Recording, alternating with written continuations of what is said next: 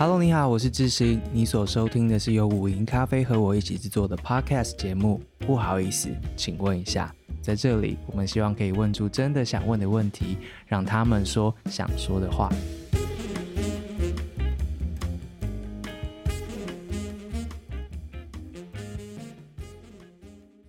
今天你要听到的这一集呢，是我们的父亲节特辑。对，你没有听错。在这个时间点呢，我想要介绍两个故事，两个女生寻找自己的外公、寻找自己爸爸的故事。所谓的寻找，是从国家档案之中去找回自己还来不及真正认识的爸爸或者是外公。这个所谓的寻找呢，也是试着从历史上、从各方的说法之中，找回一个自己爱的家人，找回他们真正作为一个人的样子。今天你要听到的是上集第一集，主角是人在英国的张以荣。以荣的外公黄温公先生是在一九五三年的时候被枪决的众多的台湾的白色恐怖时期的受难者之一，让黄温公当时被捕、定罪甚至枪决的这个案件，名字叫做台湾省燕巢公委会支部案。作为一个留日然后回台的这个牙医师呢，黄文公的此生最终只得年三十三岁，从来没有见过外公的以容，事实上当时连外公的名字其实都不太确定，是舅舅在催眠的时候的一句话，他才知道原来外公可能是被国民党政府杀死的，是一项关于蒋介石的展览上面的一纸文件，以荣才从上面看到了。外公的名字，然后看到了蒋介石亲手将外公的十五年刑期改成死刑。以荣接着向国家去申请外公的档案，他想要找到更多的答案，然后再一步一步像是拨云见日一般呢，从迷雾当中找到了外公的死因，还有他过去种种被被记录下来的一些文字。他甚至从这些档案当中看见了外公被判刑之后枪杀之前那最后的三四个小时写下的最后的五封遗书，那些遗书是从来没有送到家里面的遗书。你即将听见的是一个寻找了外公身影超过十五年的孙女的一个故事。这个孙女以荣，她走访了日本、屏东，要求国家开放档案，提供文件，从外公的老同学啊、老师啊，还有在地的耆老口中，一步一步的去认识自己的外公是一个什么样子的人。同时呢，这也是一个女儿替自己的妈妈找回妈妈的爸爸的故事。三代之间，这个真相是怎么样一步一步拼起来的？三代之间呢，是怎么样面对国家机器在一九五三年烙印在家庭里面的暴力？这七十年来，他们的生活怎么过？他们之间怎么样子的对话？当家中的一个人，外公或者爸爸，成为了一个空白，他们之间该怎么办呢？当那些留给妻小的遗书一直没有寄到家里面，这个家里面的人是怎么一步一步走下去，一直到现在的？对他们来说，那过去的事都是进行式。所谓过去的事。就是他们的生活，那消失了的外公，以及努力在世界上寻求正义的后代们。今天这一集，我们一起来听一个长达了七十年三代的一个故事。我们从一个孙女试着知道她的外公的名字开始。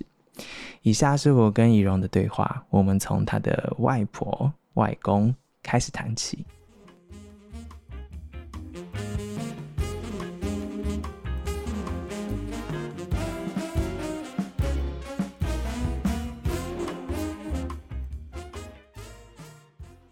在我们家的话，就是说，嗯，就是从我出生以来，外婆就是一个人。就外婆她她没有改嫁过，她这辈子没有改嫁过。就是在外公走了之后，她一个人带大三个小孩。那在我们小时候，外婆就是一个。那她有一段时间住在我们家，对，她住在我们家时间蛮长的，就是说我们算是跟她还蛮亲的。那那就是我有爷爷奶奶，那我有外婆，但是我没有特别去想说。为什么我没有外公？因为我妈妈也从来没有提过，就是对她来说，这个就像是空白，从来没有存在过。所以，我妈也从来就没有提过外公，那所以我也没有去思考过说为什么会没有外公这件事情，因为这是一个一直以来的状态，你也不会去特别去思考。那是一直到一直到我大概是高中的时候，我高中的时候，那时候我舅舅他有写一些呃催眠相关的书籍。然后，因为他写写文章有时候会比较比较发散，会会说到一些其他的事情，所以他就在书里面写了那么一句：啊、呃，小时候我爸被国民党抓去枪毙。那这一句其实他也没有前后文，他前后文跟这一句完全没有关系。那所以我那时候也完全不知道为什么这一句会突然出现在那里。我读到的时候，我也蛮震惊的。只是说，因为那时候，就因为因为我妈妈从来没有提到过。那我记得我跟我弟，我们曾经问过，那我妈的答案大概是车祸或或者是生病之类的。我现在已经不记得答案，但是就是一个呃，可能意外或生病这样子的一个死亡原因。那所以，所以对于我舅舅说里面那句话，我。开始有疑问，但是那个时候是大概呃一九一九九七年呐、就是大概一九九可能九几年的时候，所以那个时候也还没有 Google，也还没有 Google，那也还没有网络，而且我们讲的是哎五六十年前的事情，所以也未必，即使有 Google，也未必会有那时候的事情。那所以那个时候即使是想问，也没有。的问，那后来就是说，后来让我确定是有两件事情，一个是说我们家里就是有一本兰博州的书，叫做《高雄县二二八记白色恐怖民众史》。那我第一次就是在那本书里面看到，看到我外公的案情。他那边那书里面收了一些其他案例，那有一些案例都是有访问当事人的家属，或者是说坐牢出狱但是还在世的当事人。但是我外公的那篇案例，他没有访问，他就只有一张案情的摘要表，就是名字，然后刑期，然后什么被捕的时候职业，然后然后判决书上的叙述，大概就只有这样子。那所以虽然说。嗯，就是那一张，就是资料表上看不太出来太多，但至少确定我舅舅的那一句话应该是真的。嘿，嗯嗯嗯，哇，这是两片完全不同的拼图，就是说，先看到舅舅写的那句话，然后后来看到兰博州的这本书，那还有另外一片拼图，是我外公的名字，嗯、是我从我妈身份证上翻出来的。对，因为我之前就是他是一个，他是一个空白，所以基本上之前是连名字都不知道。怎么会这样？啊，就没有人讲过啊，没有人讲过啊。对啊，就没有人讲过。你们家有讨论说为什么没有人讲过这件事情吗？没有啊，就是他就不会讲啊。那我我也从来没有听外婆讲过，所以就是从来没有人讲过。如果说都没有人提过外公，也没有人讲过，甚至没有讲过名字，那那那你为什么会就是先看了舅舅的书，然后看了这这个兰博州的书，然后又有接下来的这些行动？是除了你之外，大家都不讲，是不是？对，就真的没有讲。那其实整个时间序拉得非常长了。我哎，舅舅的书，然后南博州那个大概是我高中、大学时候的事。那然后我去。就是公文展找到遗书，那个是已经我大学毕业之后又好几年的事，所以前后那个时间可能大概也有接近十年，就是从高中到那个有超过十年的时间，大概是十多年。这十年断断续续，你就是看到这些线索。对，但是但是这些线索只是疑问，其实你不知道原因。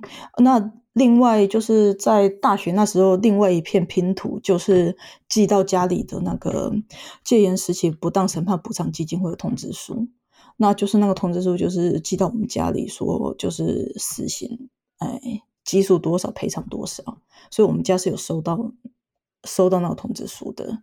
那所以这又是另外一片拼图，但是这些拼图只是确定了这件事情曾经发生，没有给我答案为什么。对，那所以真的真的开始慢慢去找到其他的，开始慢慢去找原因，找为什么，找他曾经是个怎么样的人，那个又是后来就是我找到遗书之后的事情了。是做了什么决定吗？才又继续找，或是说想要找？没有什么特别决定呢，就是你就顺着，因为你在在申请之前，我们并没有预期会申请到什么，没有人知道。后来才发现，像就是后来国家档案局有去清查，那也清查出了大概有接近快两百个家庭。其实也都有夹杂着私人的信件跟文书，但是在我去申请之前没有，所以我们是第一个，我们并不知道那里面有遗书，没有人知道这件事，所以是是我第一次看到遗书，我才知道他们的存在。知道有遗书的存在的时候，那个心情是什么？就非常的震惊啊。就非常的震惊，然后，然后我还要跟我妈讲啊，因为是我去申请的，所以，所以我就是在我妈上台北的时候就，就就把这些东西全部交给我妈。对啊，还记得那个对话怎么发生的吗？我没有对话，我给他，我就跑了。什么意思？就是就是那时候，嗯，我就是。就是我爷爷奶奶家在台北，我爷爷奶奶家在台北。那那时候我外婆病重，就是跟台北舅舅住。那我妈很长，就是一个礼拜肯很长，可能可能三四天都上台北来，就是照顾我外婆。那那时候我在台北上班，就住在我爷爷奶奶的旧家，就是我爷爷奶奶住新家，在旧家的隔壁。那我一个人住旧家。那我妈上来的时候。就会住在爷爷奶奶的新家，因为有空的房间可以睡，就是有多房间可以睡。所以我那时候就是我知道他上来了，我可能下班吧，我有点忘记是不是假日，我就把我申请到档案全部就是大概四卷，四卷的卷宗，我就是贴的一个便利贴，就是标出遗书的位置，因为很很厚，七百多页，七百多页，所以你要你要。你要标签一下遗书在哪里？我想它比较好找，所以我就我就贴了个便利贴。那然后在之前我已经在电话里跟他讲过了，在之前我已经在电话里跟他讲过，就是说我申请我去国家档案申请，那我申请档案出来里面有里面有一些遗书，包括写给你的。那所以他来的时候，他来的时候就是晚上嘛，对，然后我就把全部东西拿给他，然后就是跟他大概讲一下，就是遗书在哪一页，然后我就走了。然后我就回我自己的住处。你是刻意的吗？刻意就是放下就走？可以这么说了。应该说我，我觉得我那个当下我没有办法待在现场啊。对啊，就这个东西它太太难去用言语表达，所以东西放了我就走了。你回到自己的房间之后，也没有没有办法继续做其他的事吧？我想，应该吧，我真的忘记了。对啊，嗯嗯。那在那之后，你有呃有去关心妈妈说哦，看了那个吗？或是看了之后的感觉吗？嗯，没有，我从来没有问过，从来没有问过他。我们我们不讨论感觉的，我们只讨论进度。进度？什么进度？比如说，因为那次之后，那次我给了他嘛，然后那次之后，就是后来就是传凯，就是那一位告诉我可以去申请档案的朋友，他现在是中山大学的社会系的助理教授。那传凯，我们就是有一起去做过几次访谈，就是访谈我外公黄文公案件里面的，里面还有一位在世的当事人。那然后就是说，就是说他有位同案在世，那我们就是有。去做访谈，还有访谈过一些皇家族亲，所以那时候我们会去啊。有一次是，比如说有一次我们就是下高雄啊，是我妈开车带我们去的。那也有的就是我们自己去都有。那然后，所以我都会跟我妈说，哎，我们打算去访问谁？那像那一位，就是皇家那一位族亲，就是我妈去联络的，因为是他们上一辈的亲戚嘛，所以他就会帮我联络他们，那我们就去。然后我会就是会去访问，然后会去说，哎，我找到什么？我找到了什么？认识他的人，认识他的人说了什么？对，我会我会做进度报告，但是我没有问过他，感觉他也没有问过我的。这正常吗？对不起，不应该用“正常”这样的字，但是 但是可能不是常态了，但是就是就是当时我们的相处方式就这样吧。对啊，嗯嗯嗯，进度，你刚刚用进度这件事情来说明，所以其实你们有一直持续做一些事，为什么要继续做这些事情？然后一边做下去之后，有看到什么更多的事情吗？对你外公的认识有什么新的发现吗？有啊，就是几乎都是我在做啊，那我也不知道为什么，就是其实你也不太需要给自己一个原因就做，你想做你就做。对，你想做你就做。那比如说像像我们去拜访过那个春日香，就是他当时是在屏东的春日乡，就是呃，他被捕的时候是屏东春日乡的卫生所主任。那然后就是我们刚好有访问，就是有去找到当时的护理长，当时的护理长就是春日乡的啊。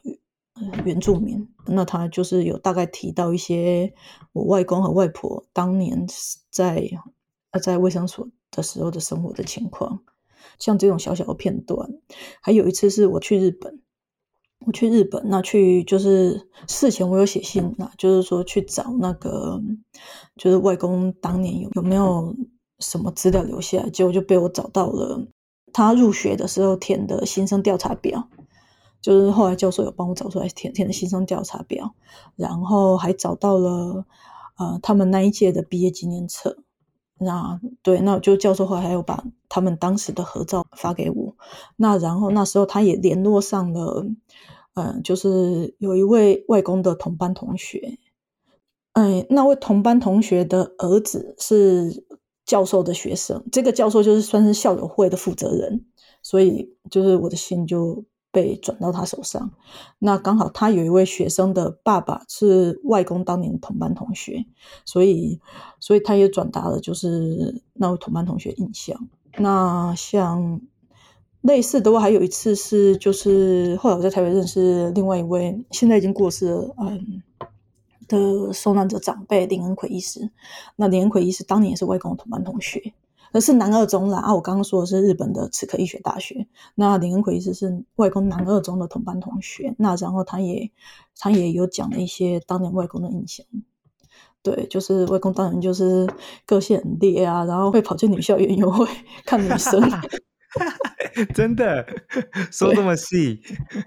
对，然后没有最最最 surprise 的，最嗯最让我觉得哇！OK 的，其实是另外一件事，就是那时候林英奎就说，就是我外公就是个性这点，哦、对他他用台这点，然后哎，跟人玩玩 gay，跟日本当个玩 gay，对，他就说玩 gay，、嗯、然后所以我就以为说他大概就是因为林恩奎医生的说法是说，因为在那时候是日治时代嘛，所以基本上台湾人同学比大多数比较会让着日本人同学，嗯。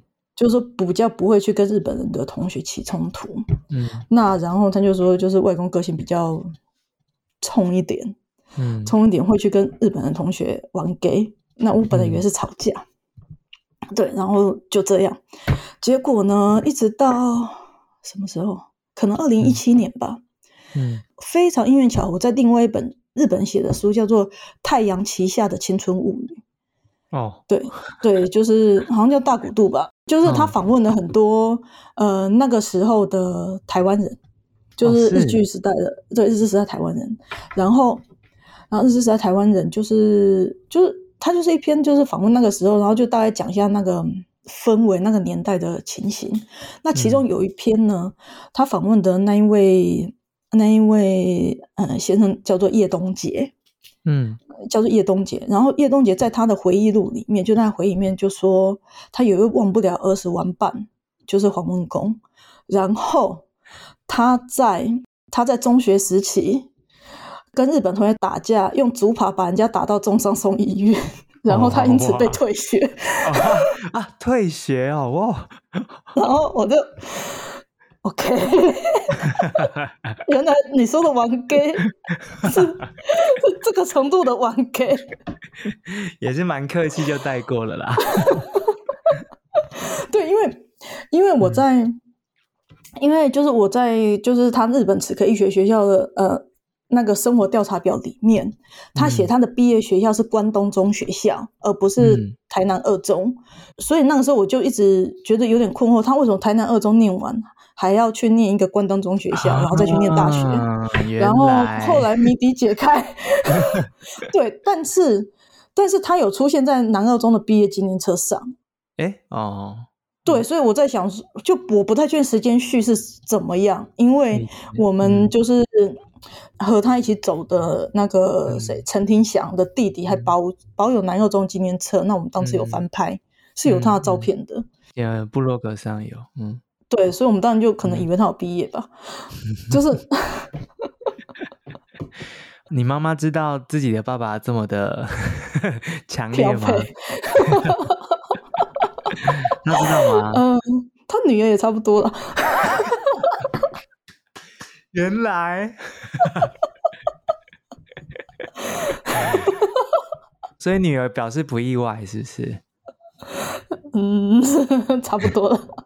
差不多，差不多，嗯嗯嗯，所以你对你的阿公的认识是你的外公啦，你对你外公的认识是你你你现在会记得说你大概看了多少种东西，或是试了哪些方法来慢慢把这些拼图拼起来吗？这么多年了，应该说，我一开始就是开始觉得他是一个。就是有自己的人格，是从看到遗书开始的。因为在看到遗书之前，我只看到身份证上的名字跟案情介绍，可是这两个你并不会去显现出这个人的个性或这个人是什么样的人。所以我真的开始有觉得他是一个曾经存在的人，是从看到遗书开始的。那后来就是慢慢的就是透过更多就是不同的人对他的回忆，对啊，嗯，对。那个人就是他变成一个人了，就是说看他遗书啊，看他其他故事，就是他变成一个人了。变成一个人这件事情，对你来说的意义是什么？就是你更可以肯定他是一个存在，而不是空白。对，他是一个真实的存在，而不是像我们长久以来的空白。那对啊，那我们可能有遗传到他吧？哪些东西？嗯，就是我跟他在同样年纪，大概十八岁、二十岁的时候，长得很像，哎，很帅耶！那个照片很帅耶，我也很帅。我应该个性也有遗传到了，我我脾气也没有很好了，不能这样讲，应该说就是嗯，那个怎么讲？刚烈，嗯，也可以，有有原则这样子，充足了。穷走了，穷走，穷走了。好，好，蛮好的。我觉得我自己完全不认识我的外公或阿公，我没有见过我的阿公阿妈或外公外婆。对，所以完全没有一个都没有，运气完全没有。我出生他们都不在了。然后，嗯、我当当然我他们不是政治受难者，或是我我至少我现在不知道。但所以我。嗯听你在讲这些的时候，我都会在问自己说：为什么我没有动力去问这些或找这些？那为什么你会有动力？嗯，我觉得最大的动力就是不甘心啊！就是我觉得为什么这件事情发生过，为什么我不知道？对啊，为什么我要长到这么大我才第一次知道这件事情？啊，甚至是我妈，为什么我妈要等到五十六岁才能收到他爸写给他的信？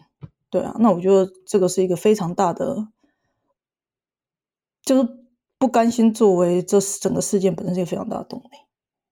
嗯嗯，这个不甘心，你觉得一般人能够容易理解吗？嗯，讲台湾人好了，不知道呢，因为我也不太能够去理解别人能不能理解。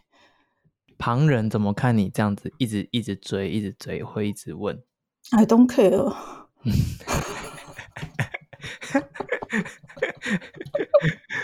我坐我的啊。但你都知道他们在说些什么吧？那些觉得说啊，过去让他过去啊，干嘛提那些啊，或什么？哦，有看到的我就回去骂，有看到的骂哦。你就是真的不 care 人家说什么，所以连那种你知道，连政治人物啊什么，大家都会说啊，什么转型正义啊，这些档案要开放要干嘛？这些我骂过蛮久啊，就是那个时候，就是苹果日报投诉啊，嗯，那个苹果日报投诉我骂过蛮久啊，嗯嗯。嗯但现在还是有人呐、啊，都过了这么多，就是你那时候骂的那些。对啊，啊，我有看到，我有看到，我就骂回去啊。啊，没有看到，因为太多了嘛，所以没有看到就算。然后有看到，当然就骂回去啊。你你的骂是指说你是骂他什么啊？就是看他写什么啊。有时候我就写说，对你来讲是过去，对我来讲没有过去啊。或者是随便的，就是看留言什么的，或者说就是有你这种人，所以我们才要继续讲。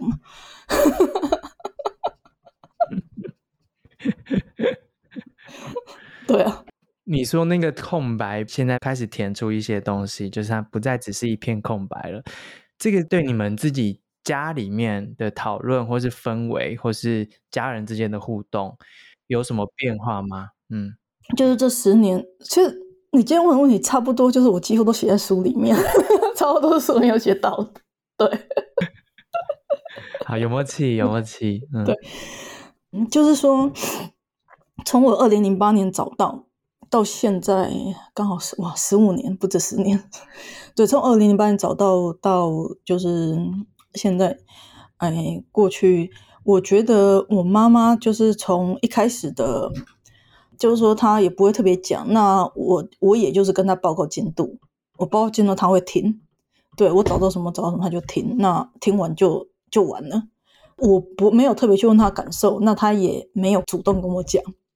那然后到后来就是说，就是后来事情就越来越多，就我开始写部落格什么，就开始知道嘛。然后就开始会有一些，比如说演讲的邀约啊，或者是什么，就是请我，或者是我妈妈去分享。然后我妈就变得就是比较愿意公开去讲啦。对，就比较公开，愿意去讲他外公这件事情。那后来甚至就是因为他在台湾嘛，啊，我是就是我后来就是我找到遗书之后，大概两年，我就我就到英国念书，然后后来我就留下来了。然后所以他就是在台湾比较愿意去讲，那也会去参加一些呃真的受难者家属的，就是呃聚会聚会啊。然后后来他好像还当了什么什么的副会长，哎，好像什么。高龄政治受难者关怀协会的副会长，就是就是他们有好几个嘛，有一个是统派的促进会嘛，啊，还哎没有互助会是统派，促进会是我啊，我没有一次搞得清楚，就是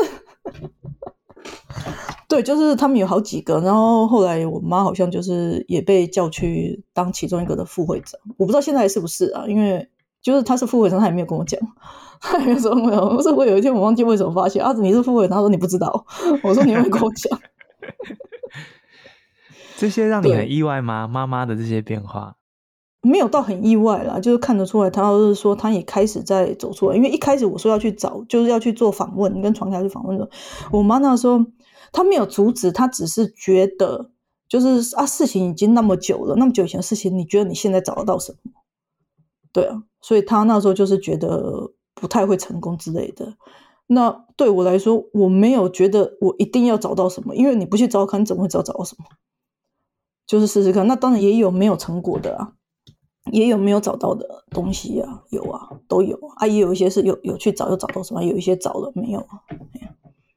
我知道你们不谈感受啦，但嗯，比如说妈妈说觉得可能找不到了，所以就不用找了啦，或是他没有说不用找，他是说你都那么久了哦，大概找不太到了吧。对，他没有反对我去找，只是他觉得没有东西，没、嗯、觉得大概可能找不到，不太会，就是觉得说可能不会找到什么，嗯、应该这样说。在找的时候，你觉得就你妈妈的角度来看，心情是矛盾的吗？我说那可能矛盾是说找到之后就会知道更多，或是知道一些有可能是自己不想知道或是没有预期到的事情。就是找的这个事情没有那么单纯，对不对？他没有那么就是他的也没有啊，因为有什么东西是不能接受，嗯、是不想知道的。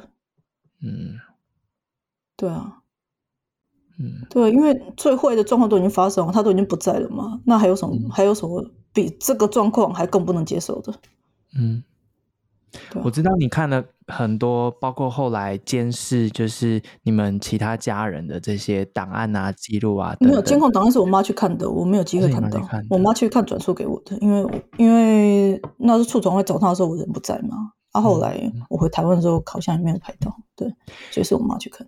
看监控档案，就是有一种自己也在那个里面的感觉，从你妈妈的视角，因为他们可能也被监控。他有转抄，就是说他你不能够，嗯、呃，你不能够影印，但是你可以抄录，所以他是有抄录部分给我，他是有抄录部分给我。嗯、那然后，嗯、光是在抄录内容，我就非常恶心了，我就非常恶心。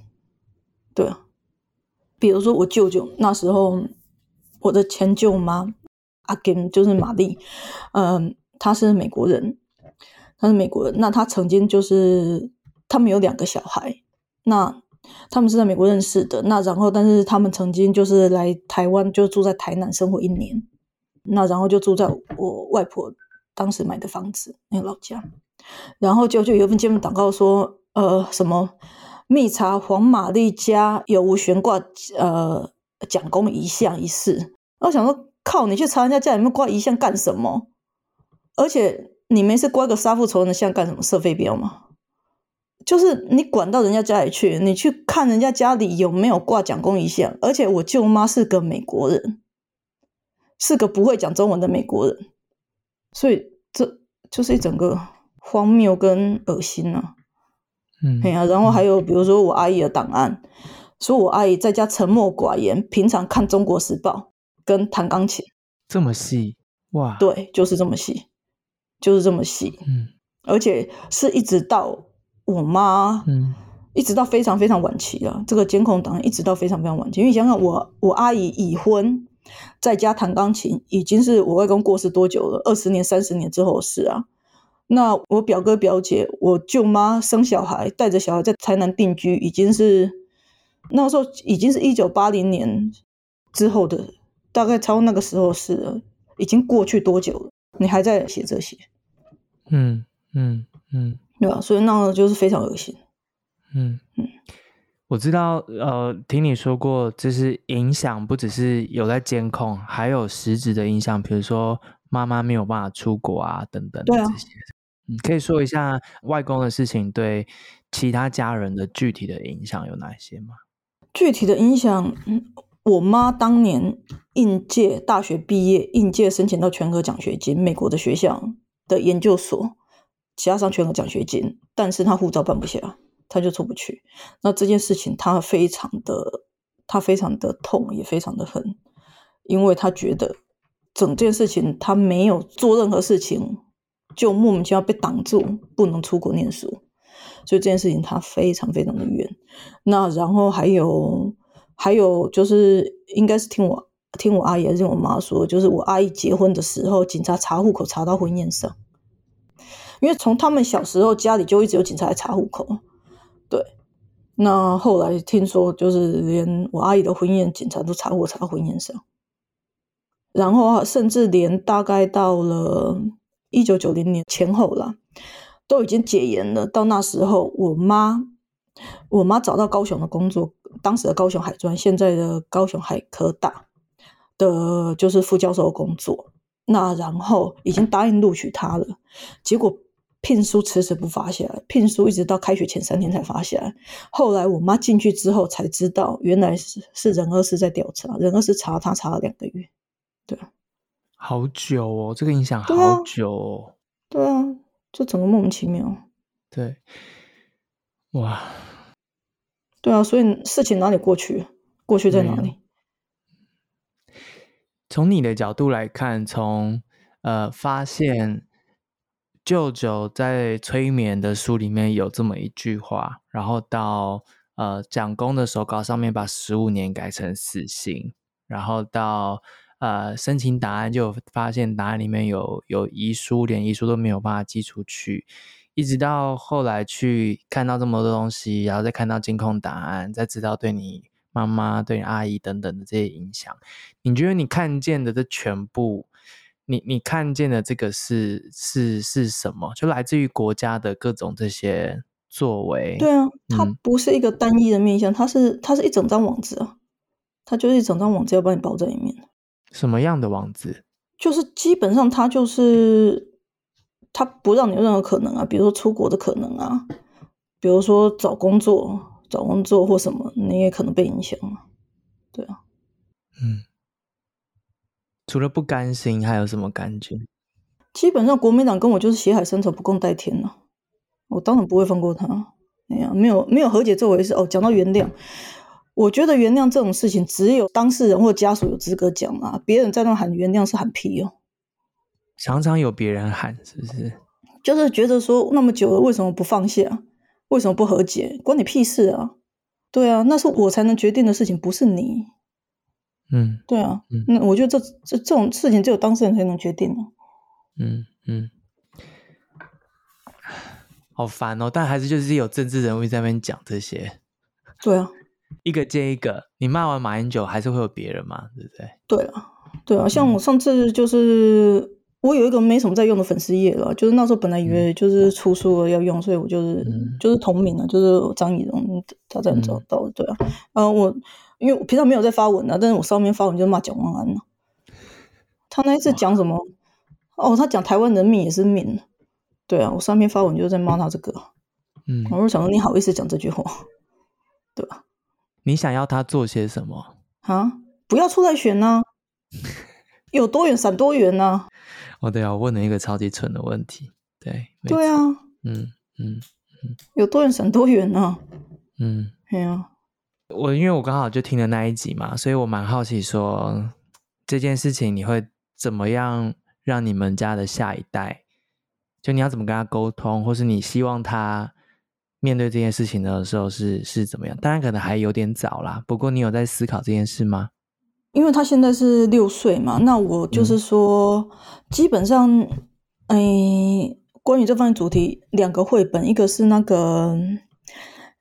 说好不要哭，一个是爱唱歌的小熊。嗯、那这两个绘本就是介绍了两位就是受难者长辈的故事。一个是说好不要哭，是陈清生，嗯、就是他主角是海豚呐、啊，嗯、就是他故事就是一个海豚东东，他游到一个小岛，然后被抓了，然后他妈妈有好叫就来看他。对，那就讲陈先生他是呃马来西亚侨生，然后在台湾的被卷入成大共产党案件的事情。对，所以我就。这两本算是他比较喜欢的绘本，然后说好不要哭，就是蔡焜霖前辈的故事。那所以这两本里面都有一个同一个作者叫坏国王，对，叫坏国王。然后他就有他有次有问过了，然后他也问我说坏国王是谁？那我就 Google 蒋介石的照片给他看，说这个是台湾曾经的坏国王。那对啊，没有谈自己家里面的事情。我讲过一次，不过他应该没什么印象。对。就是讲过一次，但是那一次应该是我们睡前就是聊天的时候讲的，我忘记怎么讲的了。不过他应该没有印象，嘿，对，所以可能等他大一点，等他大一点，我会再对啊，会再跟他说吧。这是一个蛮重要的事，对啊，嗯，好难想象你要怎么跟他讲哦，好难哦，会吗？就还好啦，就。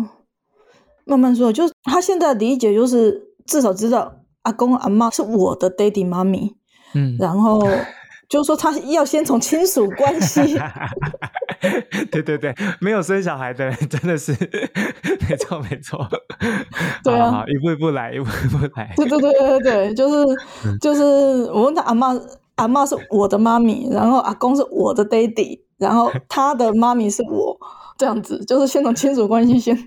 开始啊，已经很复杂了，就对对，其他的之后再说。对啊，没错没错，嗯对嗯嗯，好，小孩子之后的这些之后再说嘛，还还很远啦，这样子。呃，最后问一下，你出书有什么样子的期待吗？我知道你有在出书，因为出书其实我自己也有出过书，然后我其实，在准备出书的过程当中，呃、嗯，我我也是跟春山合作，所以也是小瑞，所以我有一路在准备好自己作为一个作者要跟社会大众对话。那当然你，你你本来就有很多对话的的经验了，但我我好奇是说你。决定要出书这件事情，你有什么样子的期待？然后以书这件事情跟社会大众对话的时候，你希望可以做到什么样子的目标吗？有吗？嗯，我不去想说有什么目标，因为这种东西就是这种东西不是你想它就会怎么样，所以你就是把你这边做好。那然后当然你会有期待，可是期待不代表就是一定会怎么样。那我觉得我期待就是说，嗯，因为书这个东西是会比网络长久的啦，就是说它可能到了很久之后还会有人再回来讨论，它不会就是一天两天的，所以我会希望说它就是一个比较长久流传版本的一个长久的完整版，就是说，如果说你想了解这一路的过程，那。我现在书里面写了蛮多，就是关于我跟我妈的冲突，因为这个东西它不可能不影响，不可能不影响到他了，那不可能不影响到他，结果就不可能不影响到我，对啊，对，所以其实里面是有讲到这部分。那我发现其实也不只有我，因为我像我之前去，就是也是跟同样的第三代的朋友。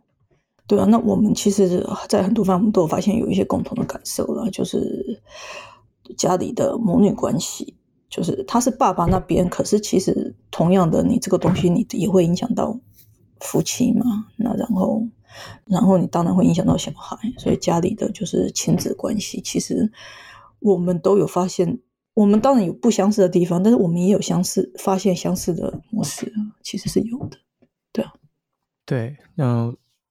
就是国家暴力的代际，代际创伤，代际创伤，对对对，之前有读过相关的的书，这些东西就是我我的理解很浅薄，但我我大概可以想象说，那很多都是家里面不足以为外人道的事情，但你还是选择用书这种长久的方式记录下来，是有什么原因吗？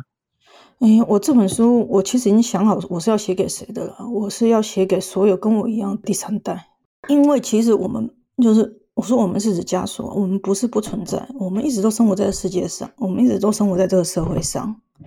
那就是说，希望其他的第三代、第二代可以从我书里面得到一点什么，得到一点。相似吗？或得到一点力量，就是我们不会走，我们一直在这里，我们长得很好，但我们不会忘记，我们就是会在这里告诉你这些发生过这些事情，事情没有过去。对，我的书主要是想要给所有其他人，就是一样同样生活在这个社会上的第二代、第三代，他们大部分时候是不被看见或是沉默的，对不对？你不见得知道他死了，是不是哦？嗯嗯，对，现身很难。嗯，对啊。哎，怎么会这样子？对，我因为我也有朋友的另外一半，然后我后来才知道他也是就是第三代这样子。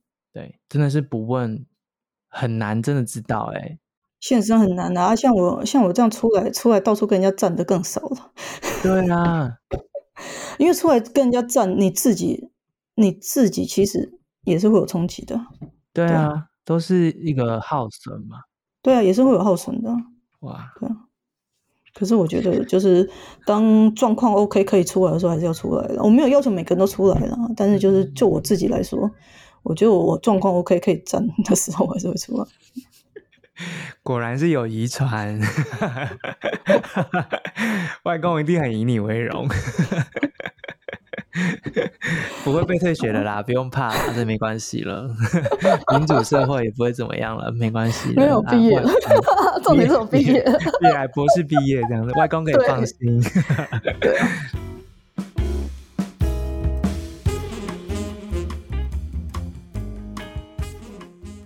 谢谢你今天的收听，而且听到了最后。非常非常谢谢以蓉的分享，也祝以蓉今年年底的新书呢出版顺利。